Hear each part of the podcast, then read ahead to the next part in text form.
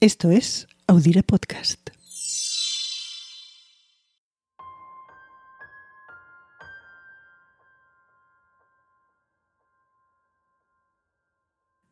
La historia está llena de pequeños relatos que se transmiten como ciertos, aunque realmente no haya forma de verificarlos, y mucho menos al cabo de los años.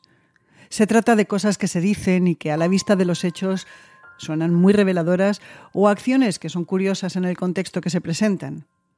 Esas historias o anécdotas no faltan nunca cuando se revisa un capítulo del pasado y son, en la mayoría de los casos, perfectamente creíbles. Uno de estos pequeños relatos ocurrió en 1862, en la Casa Blanca. El presidente era Abraham Lincoln y el momento en Estados Unidos era existencialmente complicado. La guerra civil entre el norte industrial y el sur esclavista había comenzado en abril del año anterior. Se dice que el presidente Lincoln se dirigió a una invitada en la Casa Blanca diciéndole, Así que usted es la pequeña mujer que escribió el libro que ha hecho esta gran guerra. Se trataba de Harriet Beecher Stowe. El libro al que se refería el presidente es La cabaña del tío Tom, el que esta mujer escribió para presentar a su país entonces el horror con el que vivían, el de la esclavitud.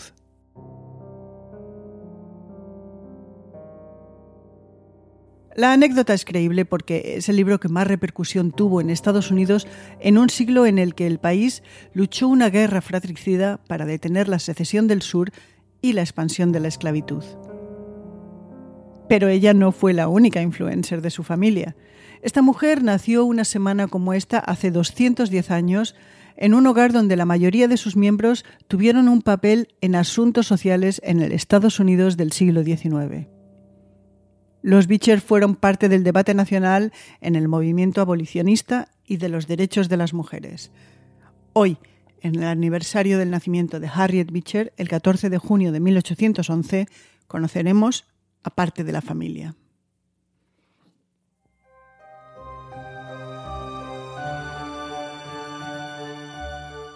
Esto es Calendario de Historias, el programa semanal de Audire Podcast en el que recordamos el pasado y vemos lo que nos queda de ello. Soy Ana Nieto y hoy les quiero presentar a los Beecher, una familia en la que los hijos heredaron el carisma del padre y casi todos ellos han entrado en los libros y crónicas históricas de su país. Nada menos que diez hermanos, hermanas y hermanastros tuvo Harriet Beecher.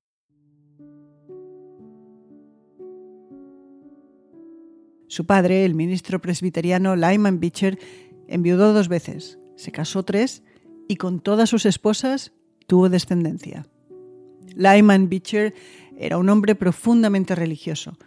Cuando el estado de Connecticut donde vivía decidió acabar con el vínculo entre iglesia y Estado, calificó el momento como el más oscuro de la historia. Luego le dio una vuelta a este pensamiento y decidió que la independencia de la Iglesia del Estado hacía a esta institución de fe más fuerte. Pensaba que era más importante que la gente se acercara a la Iglesia por voluntad propia y no por razón de Estado. Lo que sí fue oscuro y aún debatido por historiadores fue su papel en el incendio de un convento de Ursulinas por parte de una turba. Aunque Lyman abogaba por la unidad de todas las iglesias cristianas, rechazaba con odio a la católica. Se especula que uno de sus discursos dio vuelo al falso rumor de que alumnas de un colegio de Boston estaban retenidas contra su voluntad en ese convento. Y ahí llegó el fuego. Lyman Beecher fue el cofundador y líder de la Sociedad Americana de la Templanza, un movimiento cuyo primer objetivo era que se dejara de beber alcohol destilado. Vino y cerveza sí, pero aguardiente y whisky, eso no. Este movimiento fue el que presionó años más tarde por la ley seca, que también llamamos prohibición del alcohol. Pero durante los primeros años esta sociedad fue algo más, ya que evolucionó hasta convertirse en un movimiento reformista social.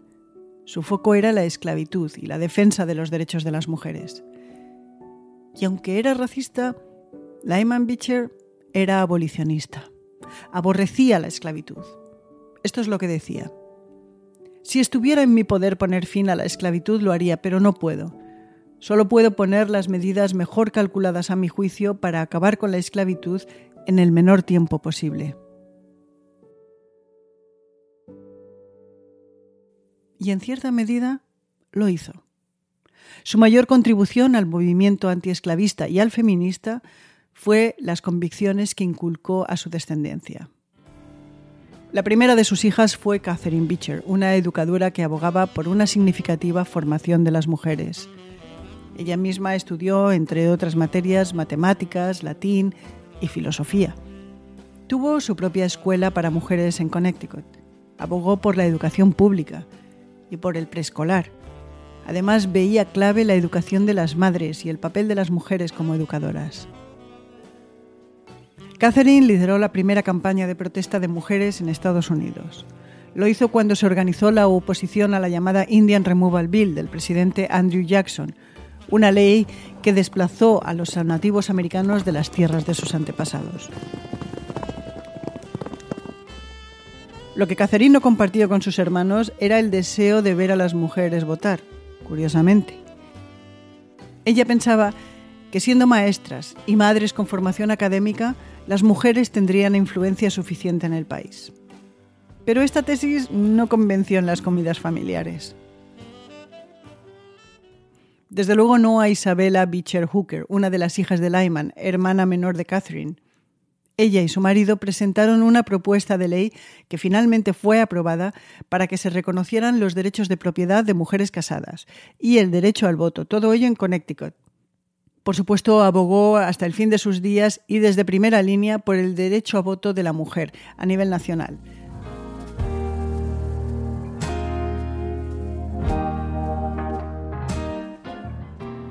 Harriet, su hermana también era prosufragista, pero realmente sus inquietudes políticos-sociales se dirigieron contra la perversa industria esclavista. Harriet se formó y participó en los debates del seminario de su padre, el Lane Seminary de Cincinnati, el seminario era conocido por los debates sobre la liberación de los esclavos. Junto con su marido, también religioso y abolicionista, fue parte del llamado Underground Railroad, es decir, la red de personas que ayudaban a los esclavos fugitivos a alcanzar la libertad en el norte, algo criminalizado, incluso en los estados no esclavistas. Cuando perdió a un hijo de 18 meses, empezó a empatizar con los esclavos a un nivel más personal y empezó a publicar por entregas en un periódico la historia del tío Tom. Aquellos capítulos se terminaron uniendo y publicando en un libro que mostraba al norte la crudeza de la esclavitud con todo su horror. Abrió muchos ojos, levantó muchas críticas en el sur y gracias a su éxito comercial y de crítica fue uno de los relatos más influyentes a la hora de argumentar el sentido de la contienda civil en el país.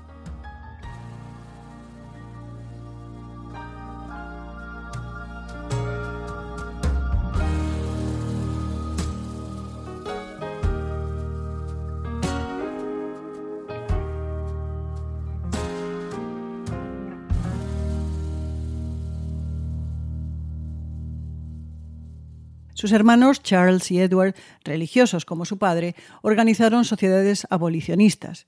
Y el primero de ellos, Charles, tras la guerra civil, fue a Florida a apoyar a los recién emancipados. El más famoso de todos los varones de la familia fue Henry Ward Beecher. Es más, un libro publicado hace unos años sobre él se titula El hombre más famoso de América. Henry Ward Beecher se hizo famoso porque, en vez de predicar con el Antiguo Testamento en la mano, lo hizo con el Nuevo. Menos cólera divina y más amor. Fue uno de los líderes de la actual cristiandad en Estados Unidos. Sus sermones llenaban las iglesias y hacía puestas en escena para difundir su mensaje abolicionista, que hoy, hoy serían virales. También fue asesor del propio presidente Lincoln y defensor de los derechos de las mujeres abolicionista como su familia, este ministro formó parte del Underground Railroad en Brooklyn. Y no hubo debate para el que no tuviera una opinión. El tertuliano perfecto. La estrella de Henry Ward se vino abajo por una acusación de adulterio con una devota de su iglesia. Se llevó a juicio y aquel paso por los tribunales llenó continuamente a los periódicos de titulares. Fue más mediático que la guerra civil. El drama terminó con su exoneración. ¿Y qué nos queda de la labor e influencia de los Beecher hoy?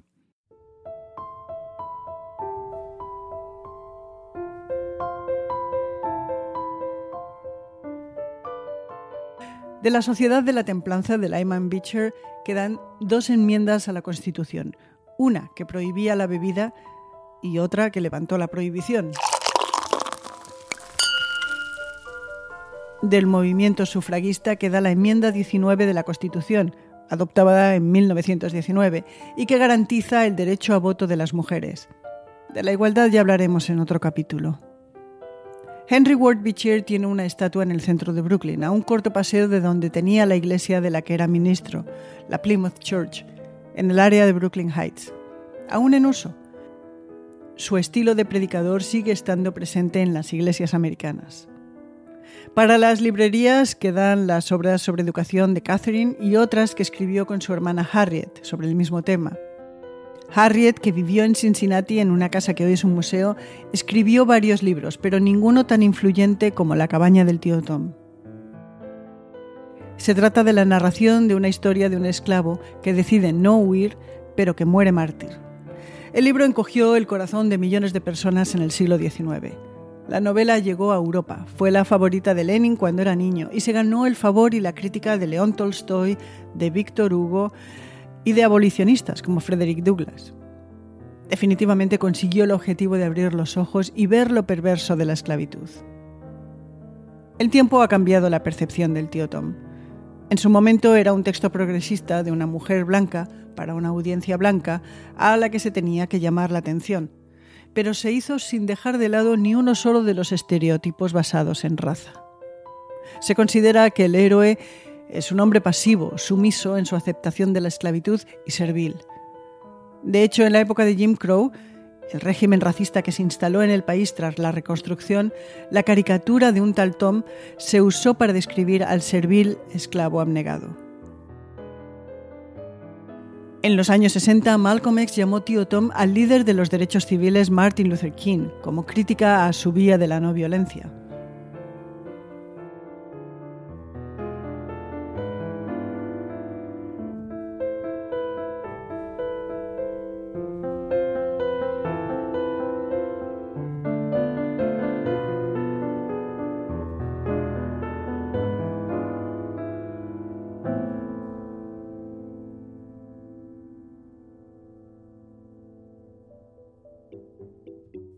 Y ya en tiempo de efemérides, en 1811, el año en el que Harriet Beecher Stowe nació, se pudo ver sin telescopio durante casi todo el año el gran cometa 1811. Fueron 260 días, el mayor periodo que se recoge en la historia antes de que el Hale-Bopp apareciera noche tras noche en 1997. Varias obras literarias recogen el paso del cometa, una de ellas Los Miserables, de Víctor Hugo. En Latinoamérica, Venezuela se independizó de España y meses después proclamó su primera constitución. Territorios desde Buenos Aires a San Salvador lucharon por su independencia del Reino de España ese año. Jane Austen publicó Sentido y Sensibilidad. Y en 1811, en el norte de Inglaterra, empezó la revuelta de los luditas, trabajadores que protestaban las condiciones de vida industrial con largas jornadas de trabajo para quienes tenían empleo, la falta de los medios de vida para quienes eran sustituidos por máquinas y en general los menores salarios. Los trabajadores y en menor medida los artesanos destrozaban las máquinas de las fábricas y las que se usaban en el campo cuando se inició la industrialización. Los luditas eran seguidores de un personaje imaginario, el general Lud o el rey Lud, cuya firma aparecía en cartas de amenaza a los empresarios. El personaje del general está basado en la historia de un aprendiz en una fábrica textil, posiblemente llamado Edward Ludland, que se lió a martillazos contra su máquina años antes. Y cerramos el capítulo de hoy dedicado a la influyente familia Beecher con una cita de la cabaña del tío Tom, el libro escrito por Harriet Beecher Stowe. Las escenas de sangre y crueldad repelen a nuestros oídos y a nuestro corazón. Lo que el hombre tiene la capacidad de hacer, el hombre no tiene la capacidad de escuchar. Nos despedimos de calendario de historia recordándoles que volvemos el lunes que viene y que si se suscriben Todos los capítulos les llegarán gratis para comenzar la semana. Pero hasta entonces nos despedimos. Desde Urense lo hace María Luz Rodríguez y yo lo hago desde Brooklyn. Hasta dentro de una semana. Cuídense.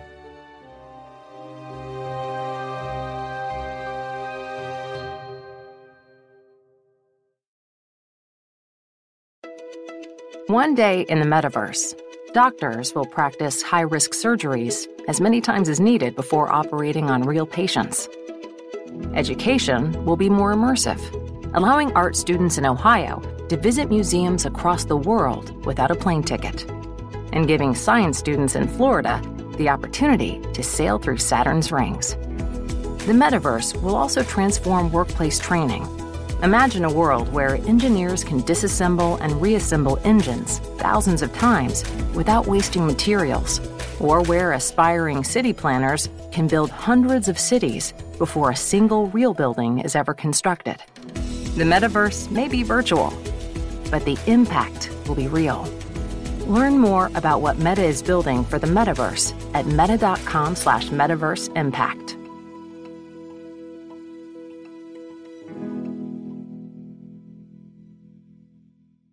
Este 4 de julio, You're where you belong. Make us proud. apúrate Let's go. Touchdown!